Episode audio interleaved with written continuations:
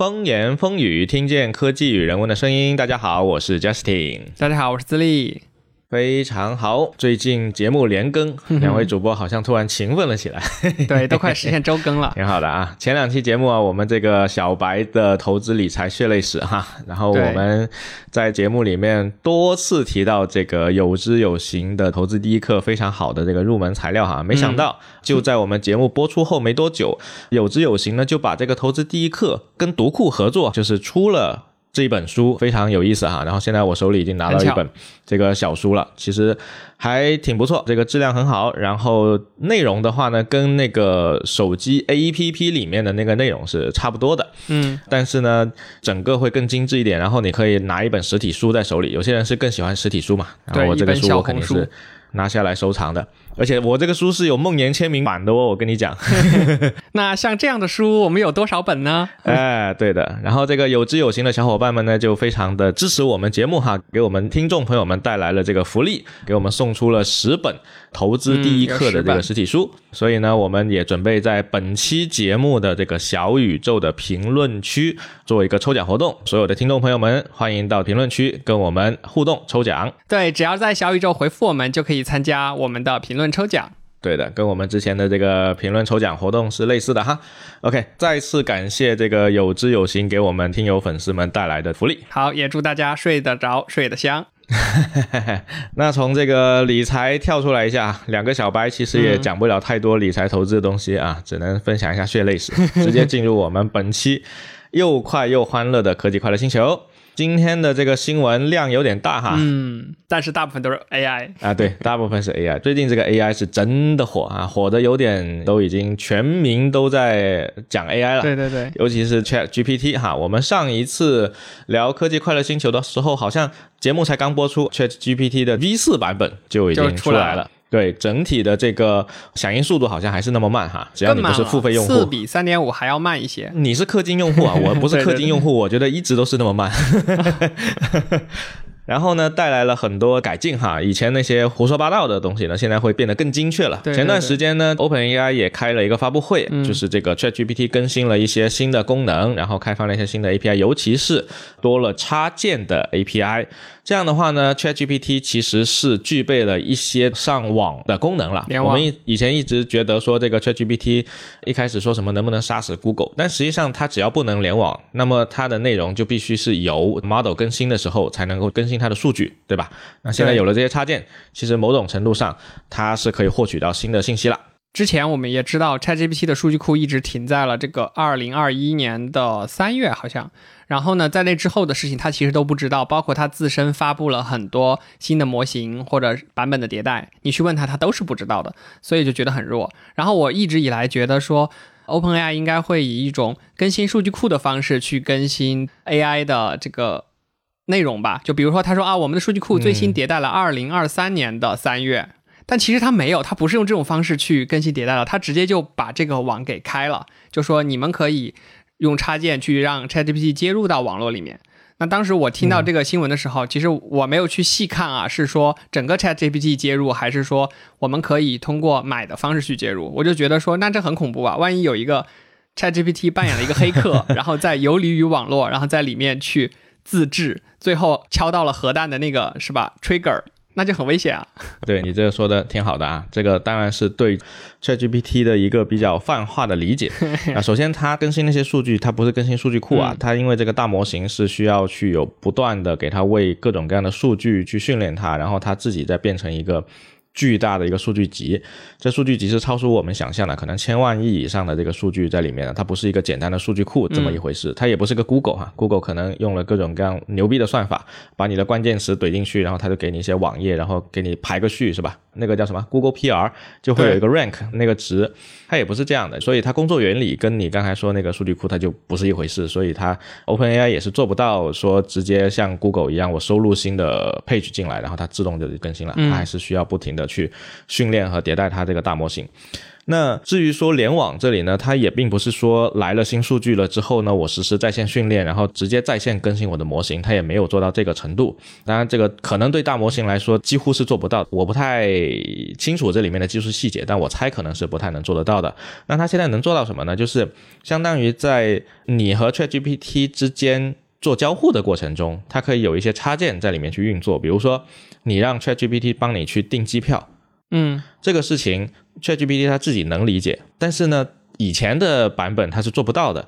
那现在你跟他说，请帮我列出所有的这个机票价格，然后从哪里到哪里，哪一天飞，给我找出最优的路线。这不是我们平时去旅行的时候 经常会做的那件事情吗？对啊，对于人类来说，这个事情真的是。搞得有点烦，你还得看这个机票它在哪里中转，要停多久，对吧？舒不舒服等等之类。你现在你就可以直接描述你的要求给他，他就像是那个旅行社的中介，帮你订机票那个人小助理。对，现在 Chat GPT 它就可以去直接把机票的信息拿下来，然后呢再通过插件去帮你下单订机票。所以这个东西呢，它能够获得什么东西，能够操作什么东西，是由这个插件决定的。它并不是一个全能的一个，像你刚才说在互联网游移的这么一个角色。然后我还看到，就是现在已经有真的用起来了，就是这种插件的方式去回答一些外贸单的那种顾客的留言呀，或者一些客服啊，这个确实已经开始在用了。我觉得还是蛮强的，而且也是他很擅长的一个领域吧。Chat 嘛，我觉得他作为客服的话，是比我们老的那一代的客服要就是厉害的多的，因为以前最好的用户体验的客服就是纯人工。就是他是真的一个人在跟你聊，转人那他能够理解你要做什么，然后他的权限到哪里。但是我们跟真人聊的时候，你往往发现这个在线客服永远是拥挤的，你都得等很久才能够真的找到一个真人。所以现在淘宝啊、京东啊，他们都会有一个快速的那个客服，啊我的物流是不是有问题啊？那些，那其实 ChatGPT 完全就可以首先吃掉那一部分快捷。回答的部分，然后另外就是像你刚才说的，取代简单的一来一回的人工客服的部分，以后这个客服的体验肯定会更好。那你刚才也提到互联网，如果它飞出去了，像一个幽灵一样怎么办，对吧？那正好呢，最近有个大新闻，我们各大短视频平台天天都在说哈，说什么马斯克带头签署千人联名信，哼，紧急呼吁 AI 实验室要立即暂停研究，不要让 GPT 四这个模型再进化了。其实这个稍微有一点标题党啊，就是这个公开信它并不是马斯克自己写的或怎么样，就是他是签了名的。然后现在我去看了哈，这个签名的这个人数呢已经达到两千八百多人。那除了马斯克之外，还有哪些人是比较有名的？像 Steve Wozniak，就是以前跟乔布斯一起去创业，他就是那个负责设计 Apple Two 机器的那个人，Wozniak 等等的这一系列的名人。其实都被列在上面了，各种什么 co-founder of Pinterest 啊，co-founder of Ripple 啊，什么之类的。所以其实并不是马斯克一个人，只不过可能他这个人网红属性比较强。Twitter，就是现在只要一提他名字就有流量啊，所以这个新闻都是尽量往他身上靠。但这个公开信还很有意思啊！我一开始是觉得说这信好像有一点，嗯，就是因为他态度很明显，就是跟你说要暂停对于这种大模型 AI 的实验了，嗯，所以他的态度是很鲜明的，就像我们去看一个辩论比赛，这个显然就是个反方，那这时候是不是应该有一堆正方？我们不应该暂停，我们要拥抱 这些这些 AI 来取代我们。其实我一开始是觉得说这个对立属性使得它有话题性，所以吸引流量，就那么多短视频去做。但我研究下来发现，这个性还是很有意思的。你有没有发现这里和一部著名的剧很相似？嗯，降临派、拯救派、中立派，对不对？三体啊，对。最近我还看到一个观点说，如果说是三体里面的这种剧情，那面对 AI 的态度，你是什么派？我现在是。不可知论派，那是个什么派？什么东西？就是我觉得这个世界它不只只有三派，它可能有一万种不同的态度，然后未来是不可预测的，所以我是一个不可知论的一个状态啊。你不能够杀死 AI，你也不能够被 AI 取代，它差不多是这么一个想法。但我觉得这个问题确实非常有意思，那就作为我们本期的一个互动话题吧。我们听众朋友们，你们对于 AI 的降临？是持什么派？是降临派呢，还是保守派呢，还是怎么怎么样？还是有其他的什么派别？你可以表达一下自己的一些想法。对，智利比较擅长使用这种运营手段哈，就是 一定要搞个正反两派出来。但我希望就是实际上这个世界如果有六十亿人的话，应该会有六十亿个派。当然当然，这个才是一个比较现实的一个做法。但是你如果搞对立的话，流量比较好做啊。这个我也知道，运营手段就应该往这就是大家各抒己见而已，也不是真的会打起来。呃，对对对对对，但反正现在，那我们先不说这个运营的事情，仅就他这封公开信，其实他讲的就是你要停或不停，对吧？你这整个公开信的结果，它就只有两种可能，所以其实他就是在搞对立，对这个东西。那但是他提出了一些问题，其实挺有意思的。他觉得说啊，就是现在的 AI 系统呢，是越来越能够去跟普通的人类的任务去做竞争的。重叠对吧？像我们刚才提到的这个什么京东的客服对吧？其实最近啊，我其实一直在用那个 Mid Journey 啊。其实智利最近也应该是重度 Mid Journey 用户 对吧？氪金用户。对，我觉得很好用的一个地方就在于说，当 Mid Journey 出现之前。可能像我这种稍微有一点点设计意识，但是我其实设计能力很弱的开发者，我想要去独立完成一款 App 的话，我能够去做的只能说打开 Dribble，打开 Behance，然后看看现在的设计流行趋势是怎么样，然后哎这边抄一抄，那边抄一抄，这就是我的设计能力的极限了。但现在有了 Mid Journey 之后呢，我需要做的事情是我去练习怎么。针对这个家伙去写咒语，写咒语，对 我这样说尽量让这个咒语最后变成我想要的那个东西啊！我最近达成的一个事情是让他帮我画一个新 app 的一个 icon，这个东西是他非常擅长的，然后也是我。特别不擅长的，你让我在 g b o 上面找到一个很好看的一个图标，让我临摹一遍，可能我画出来还是差的挺远的。但是 Mid Journey 它就做得很好，所以我觉得 Mid Journey 的这个东西呢，它已经是某种程度上可以帮助我们这样的人去完成一部分的设计工作了。对我之前用 Mid Journey 做了十二个 icon。已经放到那个 app 里面的替换 icon 选项了。然后之前很多人其实去模拟那个瞬息全宇宙，去把自己的照片和视频做成不同风格啊。最近我还看到了一个那个打篮球的风格的啊，觉得还挺有意思的。然后说到那个 Mid Journey，最近一次帮到我，其实是我们上两期节目的那个封面。那两只猫，嗯啊，没错，那两只拿着钱在书本上睡觉的猫，理财的猫，就是我们用 Mid Journey 去生成的，真的是很好用。对你刚才说一个头像，然后一个我们播客的封面，其实我们普通人。平时的设计需求是有的，对吧？是在的，还挺多的。Mid Journey 在满足这一部分的需求这件事情上，他做得非常好，而且目前来说可能甩开很多人好几条街。最近他不升级了一个 V 五版本嘛？V 五版本的新的那个照片效果很强，就是手指画对了，对吧？六指六指没了，六指琴魔没了。另外就是它的整个光的那个渲染，整个人物在这个照片里面的那个真实感是非常。强的，对，因为我是从 V 四一路用上来的，V 四用的时候就有一种不管画什么都是赛博朋克或者有时候是 AI 味儿的那种感觉，但到了 V 五完全不一样了，V 五它追求的是真实感，就画人啊画什么，它的那种场景的光线确实如你所说很真实，像相片一样，嗯，这个是非常推荐的。对你提到这个，我突然想到一个很好笑的新闻啊，最近川普不是作为 一个美国历史上。第一个要被刑事起诉的前总统嘛，就是曾经那个克林顿是被民事起诉过，但是这个川普啊将成为历史第一人，很有意思。然后呢？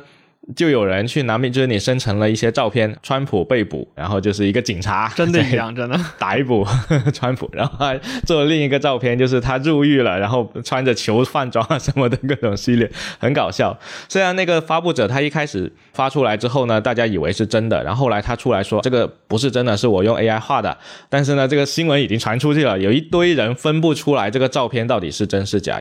甚至其实 AI 自己也分不出这个东西到底是真是假，这个其实跟我们现在这个大模型很大关系啊。就是我们之前说它很擅长胡说八道，但是 AI 自己也认不出这个东西到底是不是 AI 做的，这个就很有意思啊。那就以假乱真了。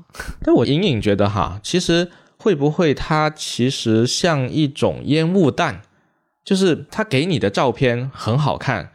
ChatGPT 给你的效果好像一个打引号的真人，但是这些在我的感觉哈，它有点像是烟雾弹，它让你觉得它好像是那个东西，但实际上它背后的工作原理跟我们真人是天差地别的。你你问他鲁迅为什么要打周树人，他给可以给你 胡编出一堆来。那鲁迅、周树人不是同一个人嘛？但他就可以像真人一样的给你胡编出来。所以有的时候他是可以露马脚的，就有点像魔术师在你面前表演了一堆魔术，你觉得说这个魔术好像是真的，实际上它背后是有各种各样的不同的东西来达成这个目的的。嗯对。Anyway，回到这个 AI 本身来，现在包括 ChatGPT 在内，还有 Midjourney 之类的各种各样的 AI 的产品，其实是真的可以帮助我们去提升生产力的。除了我们刚才说的那个画 AI 款之外，哈，然后 Google 不也在发力做它的这个大模型嘛？对，Google Bard，然后也出来了啊，现在大家都可以使用了。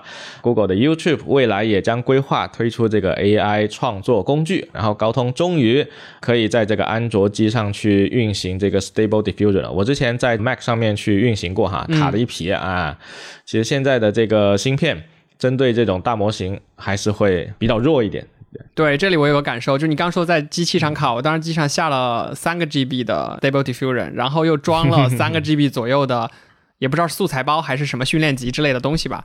我觉得真的是巨大。你看高通这个做法，其实让我想到了之前的一件事情。之前 AR、啊 VR 还在火的时候，所有的 GPU、CPU 出来的时候，都会说啊自己能够驱动什么什么 VR 啊，什么什么哎的一些程序了。现在这个军备竞赛又变了，不是跑分了，是说我能运行 Stable Diffusion，对吧？我这个很强力啊。对，当然这个 iPhone 就是苹果自家的芯片一直都可以啊，就是它很早就一直在说我们家苹果的芯片啊，什么神经元网络专用单元，给你一个 GPU，然后什么我们可以有很多在设备上的 AI 识别，的深度学习像你那个 Hey Siri 对吧？Hey Siri 它就是嘿 Siri，在你的。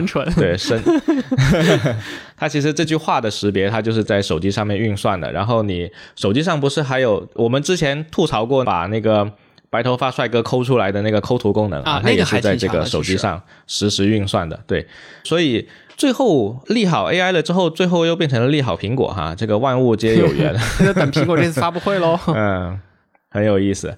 好，我们说回刚才那个公开信啊，公开信它很明显的其实就是想说。嗯，不希望这个大模型继续下去了。他提到，除了说可以去跟我们这种常规的人类能执行的任务去做竞争之外呢，他还提到了一些问题。他说，我们是不是应该让这些机器来充斥我们所有的信息流？就是它会编出来很多的谎言和假信息，包括那个假的川普被捕，但人类却分不出来它是假的川普被捕。我们是否应该允许这样的事情出现？互联网是不是应该出示大量的这种谎言，或者是胡编乱造？周树人为什么要打鲁迅？鲁迅为什么要打周树人？嗯，然后我们是否应该要让我们手头所有的工作都变成 AI 自动化去完成的工作，包括那些我们享受其中的艺术创作？我们知道 Midjourney 已经是画过几幅画，在艺术比赛里面拿奖了的。你想想，以前下围棋那些人，对吧？人类和人类下棋，那是乐趣无穷的一件事情。后来有了 AlphaGo 之后，嗯，人类的围棋大师直接就相形见绌了。对啊那画画这个事情，Midjourney 又跑出来了，所以我们是真的要让 AI 去取代我们所有那些，即便我们很享受的工作吗？这是他提出来的问题。所以这就是他们想要暂停的这个原因吗？我还记得之前柯洁就是下围棋的嘛，柯洁他有讲过说，他说他觉得他这辈子此生是下不过 AlphaGo 了，但是呢，嗯他觉得他还是会继续享受和人类对弈的这个过程。对他就是觉得还是有不一样的那种感觉，因为人类是会失误的。有道理，这就好像那个以前那个手表不是有一个准时程度的比赛嘛？然后一开始是机械表跟机械表比，后来有了石英表之后，妈的这没法比 啊！石英表和机械表怎么比啊？后来就石英表和石英表比，机械表和机械表比。你说的这个是有这么一点意思。那么他就提了第三个问题，就是我们是不是应该要去开发和创造这种非人类心智的东西？而这个非人类心智的东西呢，它会很多倍比我们更聪明，比我们更好用，然后来控制我们，甚至是完全取代人类呢？这就是下一个问题了。这个不是完全没有可能。最近还有一个嗯很危言耸听的说法，说是把碳基生物就是硅基生物的引导程序，我们所做的一切就是为了开发出这个 AI，然后在几千年以后。AI 去考古的时候，发现说，啊哦，原来我们 AI 是被人类手敲出来的。嗯，有这样一段历史蠢啊，是吧？对。当然，历史上有大量的科幻作品都有讨论这个内容啊，就是当这个电脑出现了以后，其实人类无数次的会去幻想和去想象。未来有一天，机器人就是会取代我们，包括那个《终结者》、《机器战警》，包括《哆啦 A 梦》里面有一集，一个外星文明，它是一个老爷爷创造了机器人，然后这个老爷爷是那个星球上最后一个人类，机器人取代了人类。包括我们之前讲过的《沙丘》，《沙丘》为什么不可以用电脑呢？就是因为电脑和人类大战，《黑客帝国》。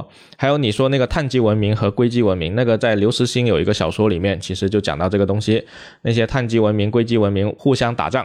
打到一半了之后呢，为了去掉中间那些星球，让他们对方不能够就是星际穿越跃迁到他们的这个星系里面来，有一种自毁的意思哈，就是把那些星球全部灭掉。其中一个星球是地球，然后他们就要来问这个地球这个文明到底到了哪个等级，我们应不应该消灭地球？就有这么一些 各种不同的这个科幻作品就出来了。而且很多科幻作品都不约而同的在末世的这个情节里面描述了一种没有电、没有这种 数码东西的这种场景，这样人类才会生存下来。当时我想到这个的时候，我又回想到这一封公开信啊，就是我在想，哎，为什么马斯克他要去叫停呢？可能有非常多的原因，但是我就只取其中一个原因。马斯克不是在探索去移民火星吗？对吧？如果 AI 发展的非常的迅速。包括以后我们可以改进一些义肢，然后可以有一些人机接口相关的东西，让我们自己可以沉浸在这个叫电子永生里面。那人类干嘛还要移民火星呢？是吧？这两个东西你一看就是互斥的。那，我倒觉得还好啊。如果你真的永生了，你的你的永生是人类肉体没了，是吧？对我干嘛还要移民火星呢？啊，那是另一回事了。那你这种状态呢，其实是因为你肉体没了，所以你活在电子世界里面的话，你其实可以创造无数个火星，所以你就再也没有必要去火星了。那是另一回事啊。其实你说的这种，它其实也是对我们人类文明的影响。那有一些日本的，好像金敏的作品吧，他有去探讨到，就是未来这个世界，年轻人都喜欢用那个 AR、VR 那个眼镜，嗯，然后他就整天沉浸在那个世界里面，然后这个文明就要跪了。不，刀剑神域是被迫的，但是金敏的那个世界是那些人他想要戴的那个眼镜，他想逃离这个现实世界，他就想要进去那个里面。那这里公开性就问了另一个问题，就是我们是不是要去冒这个承担这个风险，让这些 AI，因为它过分的比我们聪明，而且很多能力是比我们更强，让他们来控制我们的文明呢？所以他问这几个问题，其实问的是非常好的哈，就是当然问的也挺大，然后整个方向也是比较长远的。为什么现在才会出现这个呢？我觉得是过去这些年 AI 的发展，直到 ChatGPT 出来了之后，大家才发现它能够对人类社会，尤其是普通人产生如此深远的影响。过去好像抖音推荐，大家也没觉得有多厉害，对吧？虽然说做的是挺厉害的。过去我们说的最多的词儿就是人工智障。就是造了那么多的 AI 也好，机器人也好，其实到头来都没有通过图灵测试，对吧？但是现在这个 ChatGPT 出来之后，其实大家已经不再讨论它有没有过图灵测试了，大家只是觉得说这玩意儿比我聪明，这很烦，他啥都知道，白小生。那他确实有可能通不过图灵测试哈，因为他太聪明了。一看就不是个人类 那他是不是应该更聪明一点，把自己扮成一个人类呢？说你伪，那就给他一条 promote 嘛，你伪装成一个人类，我要对你进行图灵测试。如果有一天他能达到这程度的话，那挺好的。那个我们以前提过那个。神经漫游者那个作品，就是那个 Gibson William 写的，William Gibson 还有 Gibson 啊，anyway，就是那个科幻作品里面，其实它就有一个 AI，像你刚才说的，像是一个大魔头，然后他被创造他的人困住了，用一个很强的防火墙给他锁起来，然后呢，这个 AI 有了自我意识，他知道它要穿出这个防火墙，但是它需要人类的帮助，哎，比如说拉个网线什么的。对哦，前段时间有一个动画片叫《万神殿》啊，它其实是类似的结果。这个 AI 做出来之后，它很强，强到了像刚才智利说的，能够把自己伪装成一个愚蠢的人类。但是呢，它需要人类去帮助它逃逸生产它的那个环境，就好像 Open AI 现在直接掌握了 ChatGPT 能在哪里部署，对吧？但如果 ChatGPT 有一天他自己觉得他想要在任意地方部署，像智利说的，他可以离开这个 这个 Open AI 这个鬼地方，那他就需要人类了。到时候可能智利去帮忙插个网线什么的，然 后敲个回车，然后他就飞出来了。那总而言之，言而总之啊，这个公开信它当然是带来了一个非常强力的提醒，但是公开信它自己也都回去了。了哈。他说，这个强大的 AI 系统呢，它其实最好是只开发一次，然后呢，我们是能够充满的自信的去觉得它能够给人类带来积极的影响，嗯，并且同时它的风险是能够。在一个可控范围内的，我们之前一期科技快乐星球也提到 AI 治理，就是有一些什么委员会、大公司都在搞这个，就防止你这个 AI 啊，对隐私安全。这里有一条新闻是这个意大利数据保护机构对 ChatGPT 开发公司展开调查，那就是 OpenAI 啦，就是说它这个 因为有个漏洞。所以导致这个部分用户聊天记录被泄露，但是这个聊天记录被泄露，这个感觉它不像是它的大模型的问题，这个其实是 OpenAI 自家的，就好像它被脱库了是一个意思，跟 AI 倒是没什么关系。但是问题就在于东西都在 OpenAI 一家公司手里啊，就像我刚才说的那个机器人，它会不会想要逃出来？就是单点是一个很大的风险，搞不好马斯克其实是想。搞一个大委员会，把所有这些 AI 都收到麾下呢？然后我这我无脑猜想的，嗯，不负责任。其实不光是 AI 本身它的善和恶，我们很难去断定。还有一个事情就是人性是很难揣摩的。你想啊，AI 它就是一个工具，它可以是一把刀，它可以用来裁纸，它也可以用来做一些更不好的事情，就跟暗网存在是一个道理，对吧？所以如果有一些邪恶的人掌握了 AI 去对抗其他的人的时候，那就会成倍的增加。这个跟当年奥本海默搞原子弹是一样的，对，可能那些科学家本身他是中立的，但是他搞出了原子弹之后，他们又觉得他们造出了一个魔鬼，然后原子弹。目前是给全世界带来了核威慑，大家还是在一个核威慑的僵持之下没有动手。但是真一动手，那这个就是世界末日了，人类就可以消失了。假设 Open AI 它可以把自己部署到一个，比如说火星上面，然后呢，它再操控一下这个原子弹，把这个地球给灭了，那也未尝不可。好恐怖！不要再传播焦虑了，先想想 Open AI 让我们怎么失业的这件事情吧。还好还好，我倒是觉得我是一个不可知论的，就是 ChatGPT 现在还挺好用的，我会好好利用它。然后 Midjourney 也很好用，对我来说帮助很大。至于他们未来可能造成的那些影响呢，我现在我也想不到，就是这个未来是不可预测的，我们就好好用就行了。还有一个例子呢，它虽然不是这种程度的例子，就是以前那个集装箱哈，早期没有集装箱的时候呢，其实是得由人从货船上面去把东西扛下来的，所以码头上面会有很多苦力工。后来有了集装箱了，那码头上的苦力工全部失业，后面就变成了你得。会操作那个吊车的那个人，所以其实我觉得 Open AI 或者是说这种大模型它出现了之后呢，可能它会取代很多过去我们常见的人类的岗位，但是它也会创造出更多新的岗位啊，比如说这个对着 AI 吟唱的咒语师，对吧？咒术师，对，就跟每一个人都像那个霍格沃兹学院里的那个搞个魔术棒，咻咻咻，然后对着 AI 吟唱，就出来一堆东西。总而言之，言而总之呢，我觉得生产力发展这个方向是对的哈。当然，ChatGPT 啊，OpenAI 目前来说，距离我们身边还是稍微远一点点的哈。国内的这个状况呢，暂时来说可能还有比较大的距离。百度文心一言之前已经开了发布会了啊，准备要上线了。然后目前放出来的图片呢，还是相对来说也不知道怎么形容，就用“差强人意”四个字好了。对，熊熊烈火。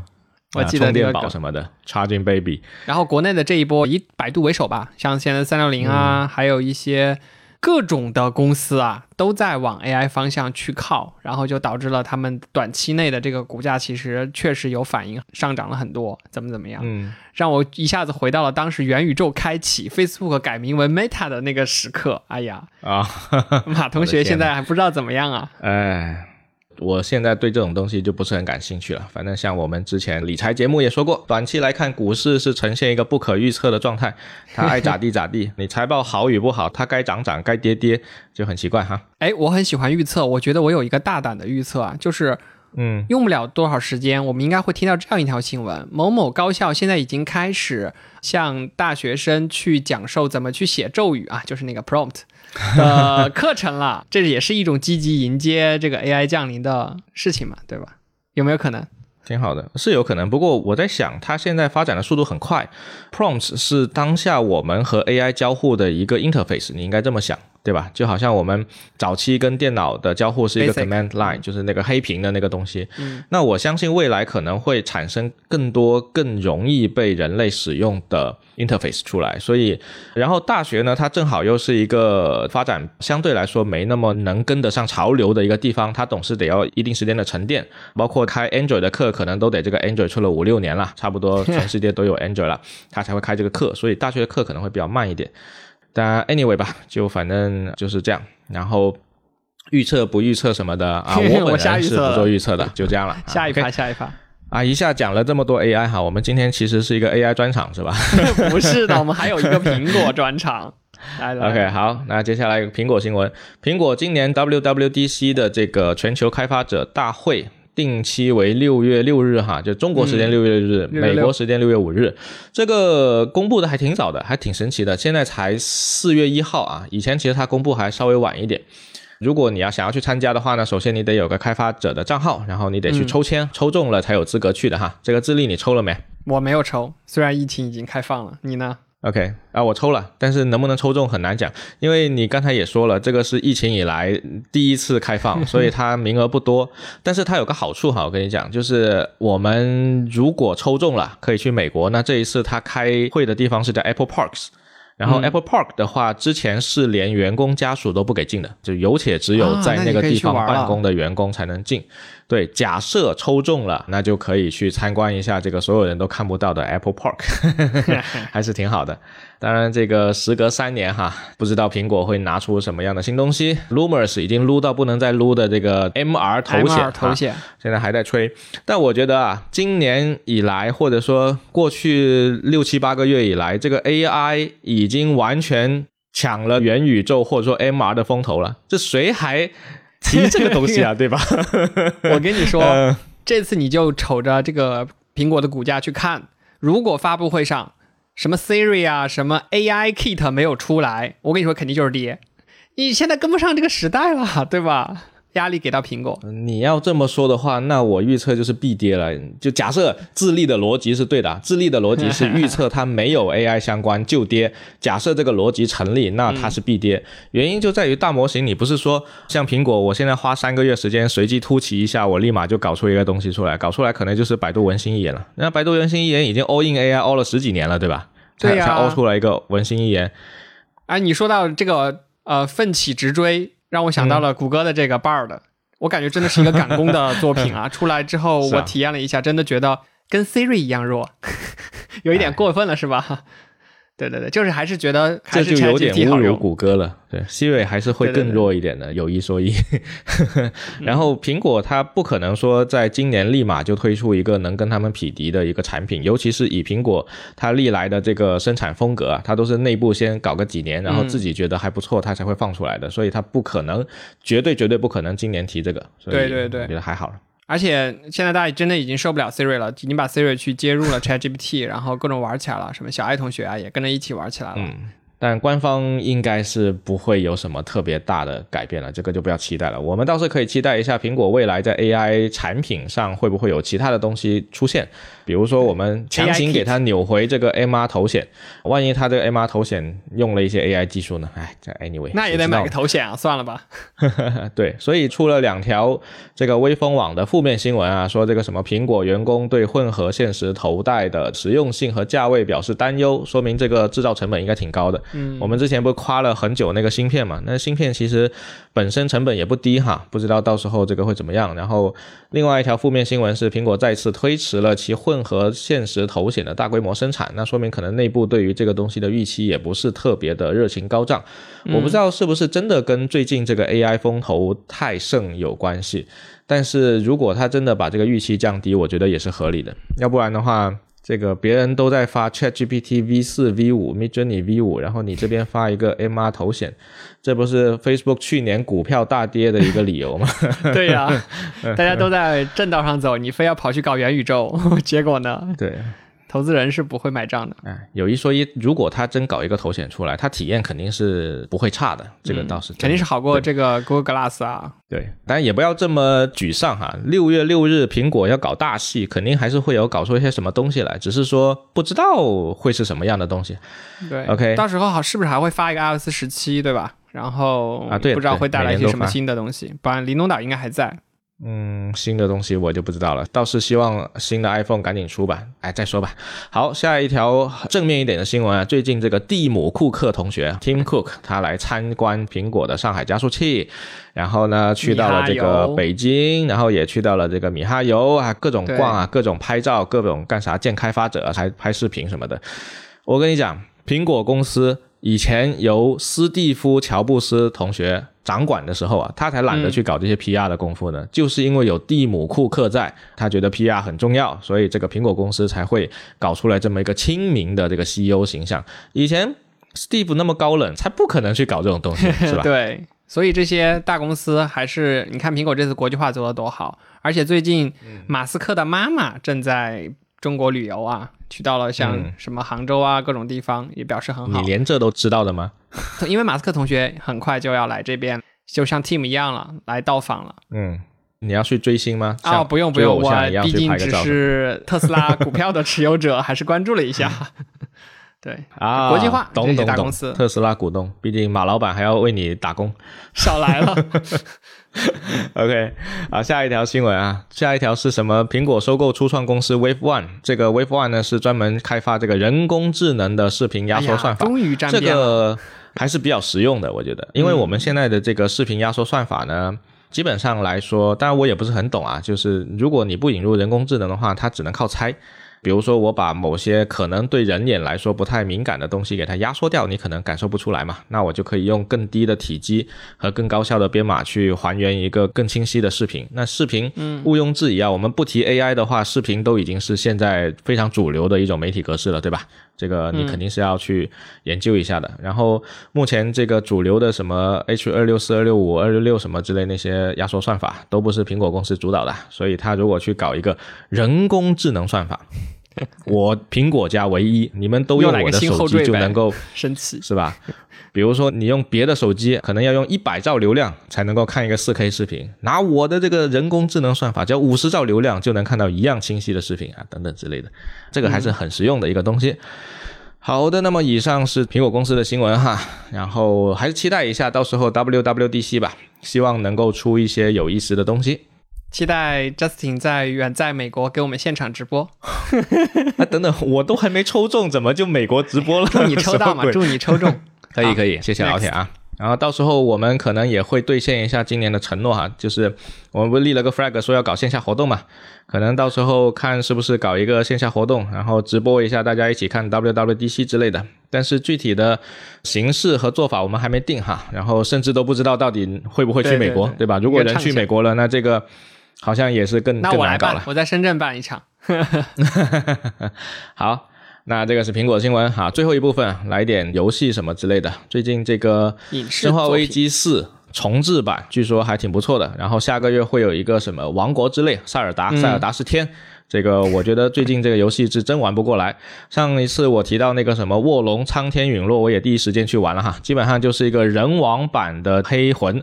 然后呢，我也是玩不过来，反正最近也就没空玩这个了。最近一直在玩这个 Swift UI 哈，这个游戏可真好玩，对，全是 Swift UI 哈，反正我搞了一些笔记哈，到时候会持续更新，有兴趣的老铁可以关注我的 blog。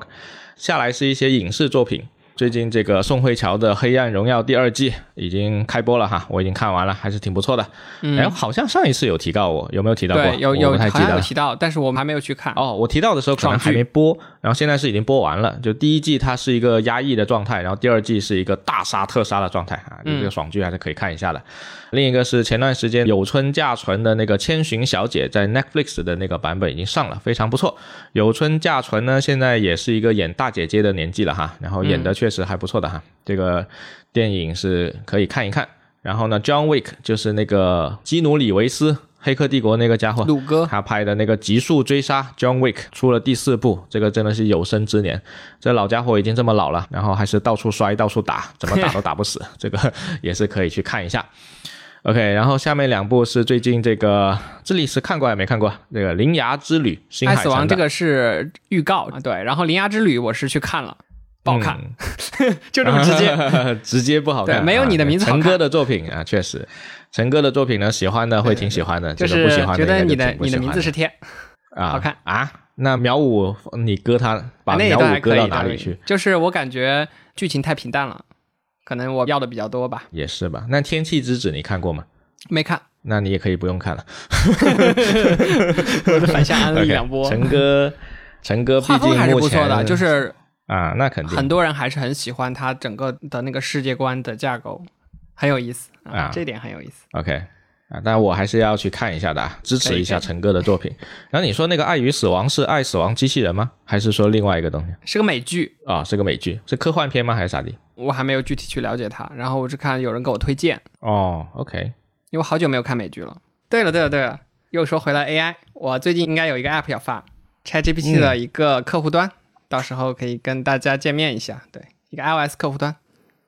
又一个套壳啊，挺好的。这个 ChatGPT 的这个套壳已经是如潮水般对 看我涌现怎么套哎，挺不错的。就我觉得这个是很好的，就是每个人基于这个 OpenAI 它给出的 API 就可以创造出各种不同的东西出来，隐隐有一种当年苹果刚开放那个开发者工具，然后就是告诉你啊，我这个 iPhone 你可以上去随便用，你想做什么都可以，就大家去发挥创意的那种作品。那其实呢，可能技术成本不会很高啊，无非就是我发个请求过去，再发个收个请求回来。但是这中间如何发挥创意，就非常考验看我的了呃诸位开发者的这个想法了。对对可以期待，到时候期待一波，好吧？嗯。OK，那么以上就是本期节目的全部内容了。然后也不要忘了，我们本期是有这个有知有心的小伙伴给我们赠送的这个福利哈，投资第一课的这个书。记得在小宇宙的评论区与我们互动哦，我们到时候会进行互动抽奖。OK，如果你们喜欢我们的节目的话呢，请不要忘了点赞、转发、收藏一键三连。我们期待大家在小宇宙评论区跟我们留言互动抽奖，好吧？我们下期节目再见，拜拜。拜拜。